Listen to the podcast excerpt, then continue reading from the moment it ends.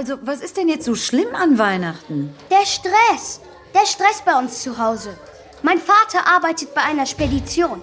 Das ist eine Firma, die dafür sorgt, dass Pakete von demjenigen, der sie wegschickt, zu dem kommen, für den sie bestimmt sind. Und zwar flott, sagt der Chef von meinem Papa. Vor Weihnachten ist da immer sehr, sehr, sehr viel zu tun, weil Geschenke quer durchs Land gesandt und pünktlich geliefert werden müssen. Und genau dafür ist mein Papa zuständig. Das kann er auch total gut. Bruno wusste das, denn während andere Kinder mit ihren Eltern über Weihnachtsmärkte schlenderten oder Krippenspiele probten, saß Bruno mit seinem Vater in einer riesigen Halle und beobachtete die Paketsortieranlage. Äh, Stress, gut, aber hast du denn noch nie ein anheimelndes Weihnachtsfest erlebt? Äh, anheimelnd? Naja, beschaulich, gemütlich. Schön? Doch, klar. Ja, gut, dann erzähl uns doch mal davon. Wenn du dir die schönen Seiten von Weihnachten klar machst, dann entwickelst du eine positivere Grundhaltung. Und mit einer positiveren Grundhaltung gelingt es dir leichter, es wertzuschätzen, weißt du? Okay. Ja? Bruno?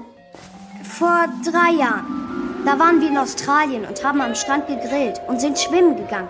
Und es war ganz toll, bis ein Hai kam Nein, ein Chor. Silent Night.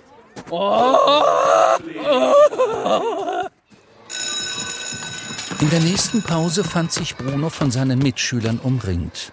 Und ihr habt nie einen Baum? Das gibt's doch gar nicht. Nein, ist doch blöd, sich einen Baum ins Haus zu stellen, wenn er draußen viel schöner wächst und länger lebt. Und du warst noch nie auf einem Weihnachtsmarkt? Wozu? Bei uns ist Rewe um die Ecke. Du hast noch nie Weihnachtsgeschenke gebastelt? Nö. Glückspilz. Aber du hast wenigstens einen Wunschzettel geschrieben. Für meinen Geburtstag, klar. Für seinen Geburtstag. Toll. Ihr habt noch nie Weihnachtsplätzchen gebacken. Die machen nur dick. Du bist echt ein vernachlässigtes Kind. Blödsinn. Ich hasse nur Weihnachten. Aber auch wenn er das niemals vor den anderen Kindern zugegeben hätte, ganz tief drin wünschte sich Bruno nichts sehnlicher als ein ganz traditionelles Weihnachtsfest mit Geschenken, Plätzchen und einem geschmückten Baum. Aber wie sollte das gehen, ohne seinen Vater unglücklich zu machen? Als Bruno an diesem Tag nach Hause kam, duftete es durchs ganze Haus nach frisch gebackenen Plätzchen. Zum Glück war sein Vater noch nicht da. Wenn in der Weihnachtszeit jemand im Haus backte, fing Christian nämlich hektisch an, stark riechende Gerichte zu kochen, um den Plätzchenduft zu überdecken. Kohlgemüse, Curry oder Knoblauchbrot. Bruno fand das schade. Heute aber konnte er diesen verführerischen Plätzchenduft genießen. Einen Duft, der ihn wie magisch ein Bein vors andere setzen ließ und ins Treppenhaus zog, nach oben und immer weiter nach oben. Oh, riecht das lecker. Hm. Wo kommt das bloß her? Hm. Seit wann gibt es hier eigentlich sechs Stockwerke? Oder ist das eine Tür zu einem Speicher, die ich immer übersehen habe? Bruno war fünf Stockwerke nach oben gegangen und hier hätte das Haus zu Ende sein müssen. Stattdessen fand er sich vor einer Tür am obersten Treppenabsatz wieder, bei der er hätte schwören können, dass sie bei seinem letzten Besuch hier oben noch nicht da war. Und genau dahinter schien der Backofen zu stehen, der diesen köstlichen Duft verströmte. Oh. Hm. Bruno versuchte, die Treppe wieder nach unten zu flüchten. Weg von dem Mädchen mit den dunklen Augen und den wilden Locken, das ihn beim Schnuppern ertappt hatte.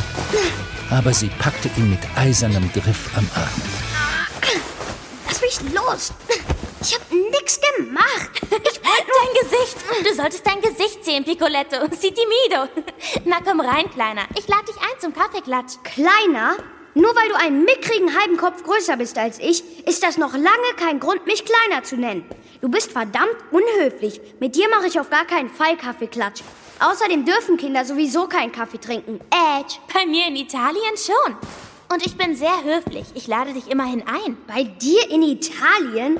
Du bist aber nicht in Italien. Na gut, dann eben ein Apfelpunschklatsch. Punsch dürfen Kinder aber auch nicht. Alkoholfrei. Na los, sei keine Leberwurst, nur weil ich ein bisschen gelacht habe. Kleiner. Ey, na, lass mich los! Lass los! Ich muss nach Hause. Ich bin nur aus Versehen hier oben gelandet. Aus Versehen? Wie kann man aus Versehen fünf Treppen hochlaufen? Naja, mehr so automatisch als aus Versehen. Und es roch halt so gut. Und. Moment. Woher weißt du überhaupt, dass ich im Erdgeschoss wohne? Und seit wann wohnst du überhaupt hier? Ich hab dich hier noch nie gesehen. Ach, wir sind viel unterwegs. Übrigens, apropos noch nie gesehen. Dein Papa und meine Mama kennen sich seit sie Bambini waren. Die haben manchmal zusammen gespielt. Bruno machte kugelrunde Augen. Sein Vater erzählte nie von früher. Bruno konnte sich überhaupt nicht vorstellen, dass er überhaupt mal ein Kind gewesen war, das zur Schule gemusst und Freunde gehabt hatte. Großeltern oder andere Verwandte hatte er nie kennengelernt, ja nicht einmal von ihnen gehört. Deswegen machte ihn Belanas Bemerkung einerseits sehr, sehr neugierig, andererseits traute er diesem Mädchen nicht über den Weg. Als hätte sie sein Misstrauen gerochen, machte sie eine vage Handbewegung und hielt plötzlich einen Teller mit Zimtsternen in der Hand und Bruno unter die Nase.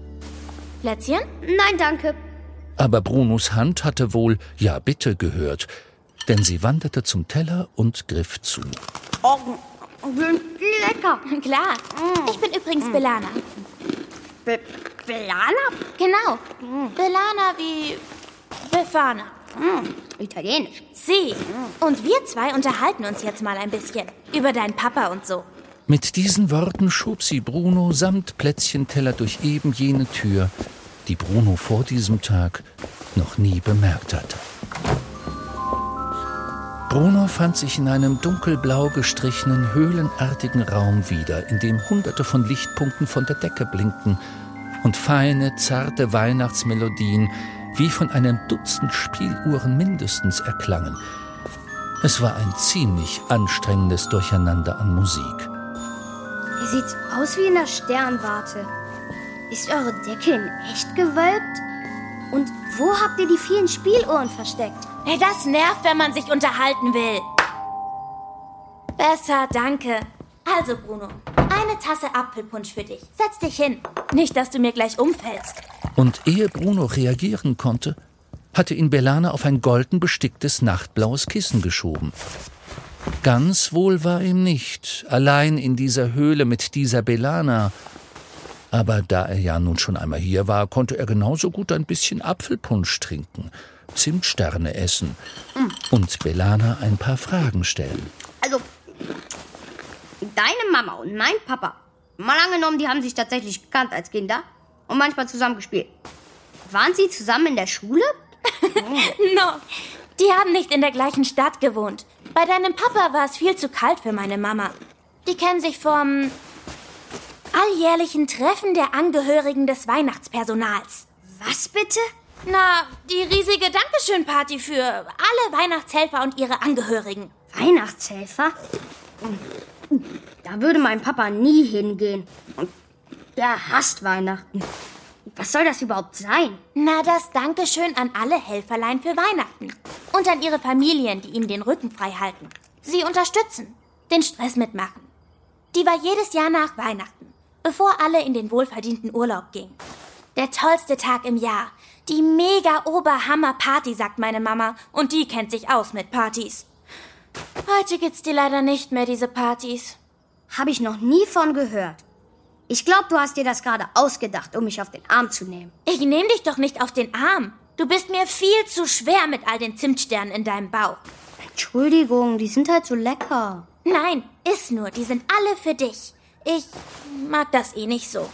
Steht das ganze Jahr bei uns herum, das Weihnachtsgebäck, weißt du? Schade, dass du mir das nicht glaubst mit den Partys. Eine Party hätte ich ja vielleicht noch geglaubt. Aber eine Weihnachtsparty? Mein Vater? Nie im Leben. Mein Vater hasst Weihnachten. Ja, aber genau das ist doch das Problem. Heute hasst er Weihnachten, aber früher doch nicht. Dann hat er Ärger mit seinen Eltern, keiner weiß genau, was war. Und plötzlich findet er Weihnachten blöd und ist so sauer.